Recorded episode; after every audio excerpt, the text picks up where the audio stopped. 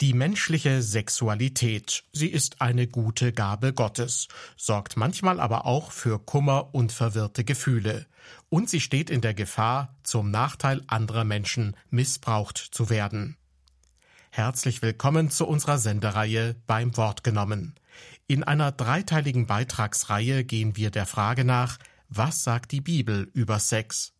Dabei geht es um die Herausforderung, unsere Vorstellungen und unsere Begierde mit Gottes Erwartungen in Einklang zu bringen. Heute erwartet Sie der dritte Teil der Vortragsreihe. Da geht es um die Sehnsucht nach Geborgenheit und Sicherheit in der Partnerschaft. Pastor Ulrich Mann und Pastor Frank Döhler von der Freien Evangelischen Gemeinde in Dresden haben ihre drei Vorträge aufeinander abgestimmt. Die Themenschwerpunkte der beiden ersten Teile wird Pastor Ulrich Mann gleich zu Beginn des dritten Teils kurz zusammenfassen. Das ist also heute der dritte Teil zum Thema Was sagt die Bibel über Sex? Ein paar Sachen fasse ich einfach nochmal zusammen. Das erste war, Sexualität ist Gottes Geschenk an uns. Wir lesen in 1. Mose 1, 26, dann sprach Gott, lasst uns Menschen machen. Also Gott hat uns die Sexualität geschenkt. Und in 1. Mose 1, 27 heißt es, Gott schuf also den Menschen als sein Abbild. Gott hat uns geschaffen, also auch unsere Sexualität. Gott ist eben nicht sexfeindlich. Im Gegenteil, unsere Sexualität ist seine Erfindung, sein Geschenk an uns. Nicht in der Weise, dass wir sexuelle Wesen sind, die blind ihren Trieben folgen müssen. Vielmehr ist uns unsere Sexualität als eine Gabe von Gott eingestiftet. Mit einer Gabe kann ich umgehen und bin nicht ihr Opfer. Das bedeutet, meine Sexualität braucht nicht mich beherrschen, sondern ich bin von Gott befähigt, meine Sexualität zu steuern. Ein zweites Stichwort lautete, zur erfüllenden Sexualität gehört wertschätzende Kommunikation. Gott redet hier am Anfang der Bibel mit sich im Pluralis Majestatis. Lasst uns Menschen machen. Also in absolut wertschätzender Art und Weise. Wenn wertschätzende Kommunikation zu Gottes Wesen gehört und wir nach seinem Vorbild geschaffen sind, dann ist sie uns grundsätzlich auch möglich. Mag sein, dass da manches bei uns verschüttet gegangen ist, aber wir können diese Fähigkeit mit der Hilfe Gottes wieder erwerben. Das ist gut so und zugleich wichtig, denn wertschätzende Kommunikation ist eine Grundvoraussetzung für erfüllende Sexualität. Und ein drittes. Wenn wir unsere Sexualität leben, soll sich darin Gottes Treue widerspiegeln. Pastor Frank Döhler hat uns dies in der zweiten Predigt folgendermaßen erklärt. Wenn wir Gottes Ebenbild sind und Sexualität sein Geschenk an uns ist, dann sollten wir es auch so gebrauchen, wie es dem Wesen unseres Schöpfers entspricht. Was gehört zu Gottes Wesen? Seine Treue uns gegenüber. Deshalb soll sich diese Treue Gottes auch in unserem Umgang mit der Sexualität widerspiegeln. Aber was heißt das? Ich lade Sie ein, mit mir dazu weiter in die Bibel zu schauen. Ich fand zu den Bibelstellen eine sehr hilfreiche Auslegung von Professor Michael Herbst in seinem Buch Lebendig. Zunächst lese ich uns 1. Korinther 6, die Verse 9 bis 11 vor. Das müsstet ihr doch eigentlich wissen. Für Menschen, die Unrecht tun, ist kein Platz in Gottes neuer Welt. Macht euch nichts vor. Menschen, die Unzucht treiben, die in verbotenen sexuellen Beziehungen leben oder Götzen anbeten, die die Ehe brechen oder als Männer mit Knaben oder ihresgleichen verkehren. Diebe, Wucherer, Trinker, Verleumder und Räuber werden nicht in Gottes neue Welt kommen. Manche von euch gehörten früher dazu aber ihr seid von Gott reingewaschen worden. Ihr seid zu Heiligen geworden und von Gott als gerecht anerkannt durch den Herrn Jesus Christus und durch den Geist unseres Gottes.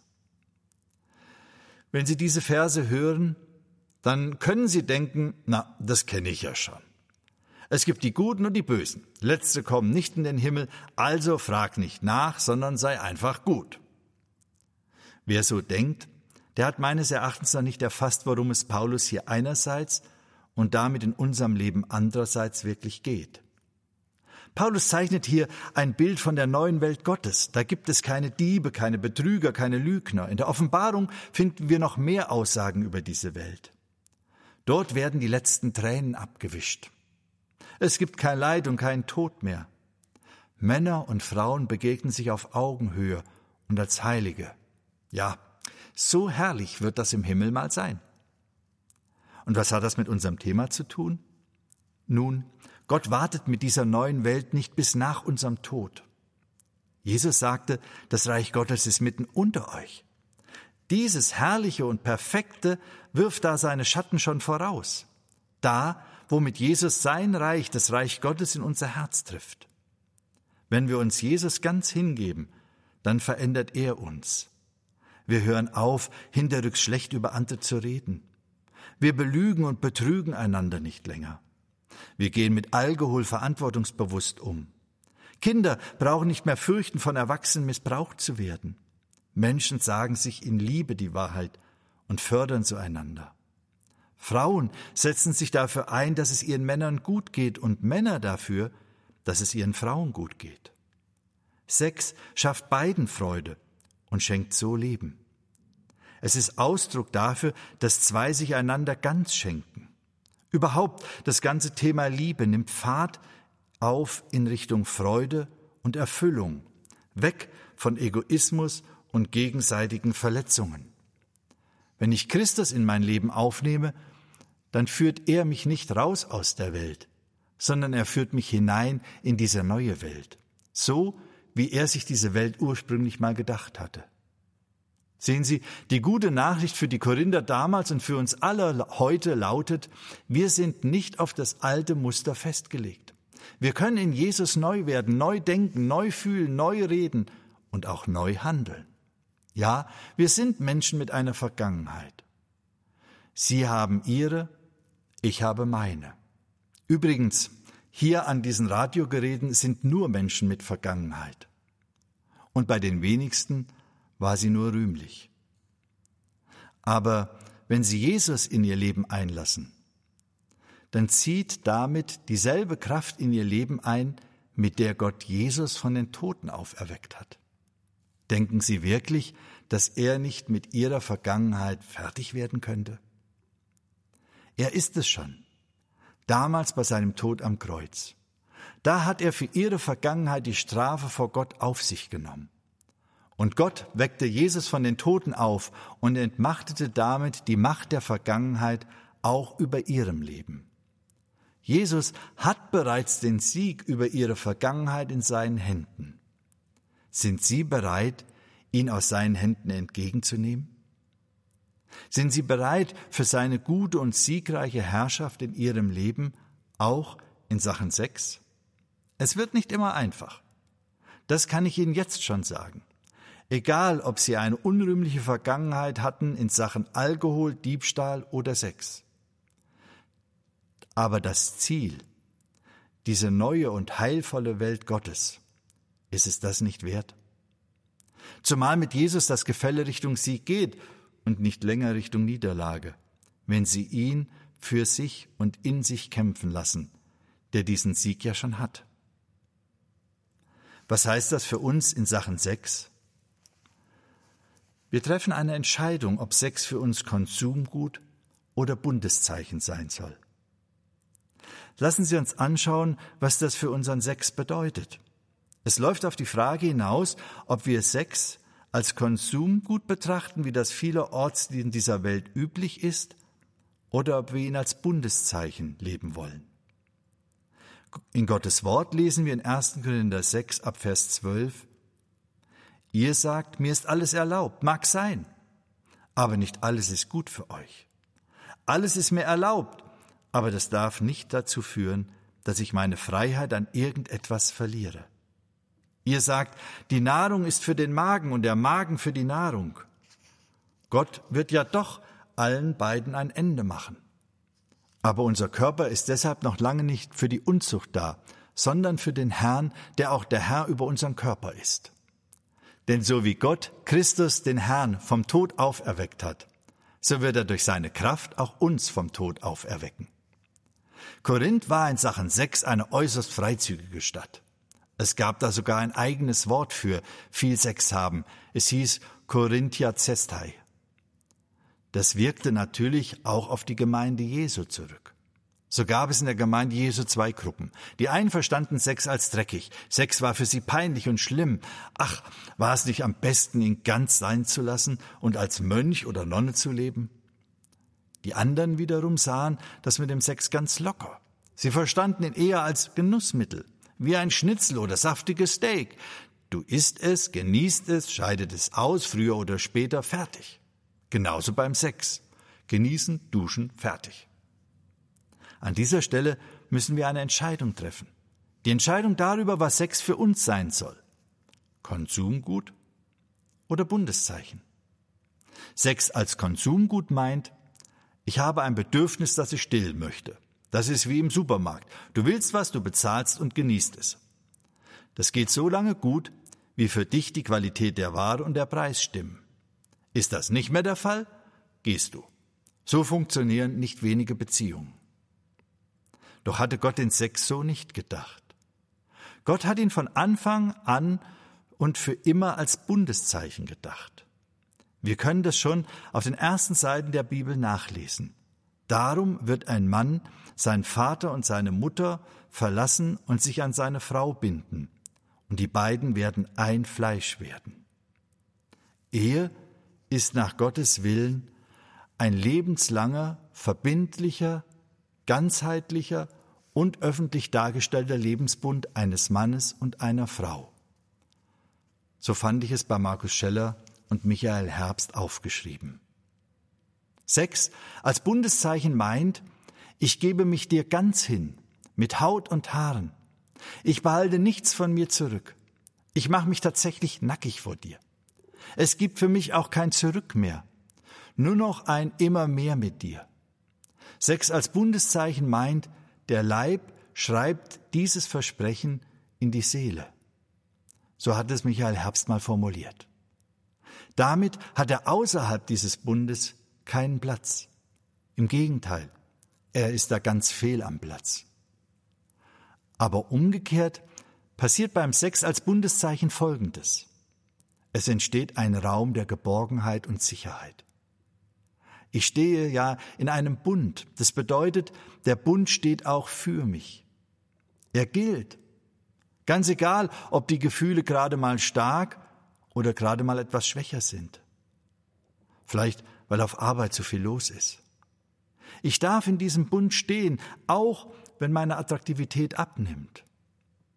Ich darf in diesem Bund stehen, auch wenn ich oder der andere mal versagt haben und das schmerzt. Dieser Bund ist unser Fundament, auf dem wir das Gespräch wieder suchen, einander vergeben und von wo aus wir miteinander wieder starten. Weil ich mich freiwillig für diesen Bund entschieden habe, bin ich darin so herrlich frei und doch gehalten. Es ist eben unser Bund. Und den feiern wir. Mit Seele und eben immer wieder mit dem Körper, mit Sex. Ja, immer wieder, ein Leben lang bis ins Alter. Solange wir miteinander unterwegs sind, erleben wir Neues und erleben wir uns neu. Deshalb gibt es, solange wir gemeinsam unterwegs sind, Grund zum Feiern, geistreich, aus tiefster Seele, und eben auch mit Sex. Solange wir gemeinsam unterwegs sind und wenn wir das mal nicht mehr sind, dann haben wir den Bund als unser Fundament, diese tolle Idee Gottes. Und wir haben den großartigen Gott, der uns lehrt, dass Vergebung uns etwas kostet. Ihn hat es sein Leben gekostet, uns zu vergeben. Aber er hat es aus Liebe zu uns auf sich genommen. Mit ihm können wir es lernen, auch die Kosten der Vergebung bei unserem Ehepartner zu tragen. Gott hat uns aus der wertschätzenden Kommunikation bei sich heraus geschaffen. Bei ihm können wir lernen, selbst in Krisen, auch wenn es uns schmerzt, wertschätzend miteinander zu kommunizieren, unseren Bund wieder mit Leben zu füllen. Wenn uns das gelingt, dann haben wir wieder einen Grund mehr zu feiern, gerne auch mit unserem Bundeszeichen mit dem Sex. Ein lebenslanger Bund ist ein dauerndes Abenteuer, das immer andere, immer mit demselben Menschen, Sex als Konsumgut ist das immer selbe, aber mit immer anderen. So hat es Michael Herbst einmal formuliert. Als Christ leben wir zugleich in einem weiteren Bund, nämlich dem mit Christus. Und das Geniale an diesem Bund ist, er kann uns unseren Ehebund stärken. Als wir Jesus einluden, durch seinen Heiligen Geist in unser Leben zu treten, da hat er das wirklich gemacht. Und dadurch wurde unser Körper zu einem Tempel des Heiligen Geistes. In einem Tempel verehre ich Gott. Genau, sagt Jesus. So soll es auch mit deinem Tempel sein. Du sollst mit ihm mich ehren. Wenn du mich dadurch ehren willst, dass du mit deinem Körper Bundeszeichen setzen willst, dann stehe ich dir bei. Ich stehe dir zur Seite und helfe dir mit meiner Kraft. Du wirst bei mir je länger, je mehr lernen, wie mein Sieg über deine Vergangenheit zu deinem Sieg in der Gegenwart und für deine Ehe wird. Wie sieht das Ganze jetzt praktisch aus? Nun, wir sind ja eine Einheit aus Körper, Geist und Seele. Und wenn wir eine Beziehung beginnen mit dem Ziel, Sex in der Ehe zu leben, dann ist es ja wichtig auch zu gucken, wann wir miteinander heiraten können. Wann also werde ich auf eigenen Beinen stehen? Wann werde ich Verantwortung übernehmen können für mich und meinen Ehepartner? Und von da aus würde ich dann zurückrechnen. Ich glaube, in der heutigen Zeit ist man gut beraten, die Zeit vor dem Eheschluss nicht groß über drei Jahre hinaus auszudehnen. Wir leben in einer sehr sexualisierten Gesellschaft. Und der Körper hat meist den Drang vorauszueilen. Das bedeutet aber auch, dass wir in Sachen Körperlichkeit, Zärtlichkeit, Nähe sicherlich nicht unbedingt eine Förderung nötig haben. Aber in das gemeinsame Wachstum von Geist und Seele müssen wir bewusst investieren. Hilfreich sind dabei meines Erachtens zwei Dinge, nämlich die Zeit zu zweit und die Zeit in der Gruppe. Wenn ich zum Beispiel mit meinem zukünftigen Partner an der Freizeit teilnehme, dann werde ich dort sicherlich einiges an geistlichen Input bekommen. Zugleich werde ich aber auch sehen, wie verhält sich mein Partner eigentlich bei welcher Gelegenheit? Wobei rastet er aus? Was bringt ihn auf die Palme? Wo bleibt er gelassen? Wie wirkt er in Sachen Frieden? Regt er sich immer mit den anderen auf oder wirkt er befriedend in einer Situation? Die Zeit zu zweit kann ich ganz unterschiedlich füllen. Zum Beispiel mit einem Gottesdienstbesuch. Wenn wir zusammen Bibel lesen, miteinander beten. Gemeinsam Unternehmungen machen. Gemeinsam vielleicht auch einen Hauskreis besuchen. Indem wir in der Zeit zu zweit aber auch bestimmte Themen ansprechen, nämlich unser Rollenverständnis. Wenn wir mal heiraten werden, welche Aufgaben wirst du übernehmen? Welche Aufgaben werde ich übernehmen? Wie verstehst du dich? Wie soll ich mich verstehen und wie verstehe ich mich? Wie werden wir Konflikte lösen? Was prägt uns in all dem von unseren Herkunftsfamilien her? Wie halten wir es mit den Finanzen? In all dem können wir wertschätzende Kommunikation üben, lernen und darin bleiben. Für meine Frau und mich war das eine wichtige Herausforderung. Wir kommen aus einer Gegend, in der man Bitte und Danke eigentlich nur im Notfall sagte, wenn es gar nicht mehr anders ging. Als uns mal jemand darauf aufmerksam machte, wie bedeutsam das für ihn ist, dass jemand Bitte oder Danke sagt, ist uns das tief ins Herz gefallen. Und wir haben uns komplett umgestellt und verbinden, wo immer wir können, unsere Kommunikation mit diesen beiden Wörtchen Bitte und Danke und erleben, wie viel mehr Wertschätzung dadurch in unser Herz für den anderen einzieht. So wird Ehe ein dauerndes Abenteuer, das immer andere, immer mit demselben Menschen, immer wieder neu geheilt und gestärkt durch unseren himmlischen Vater.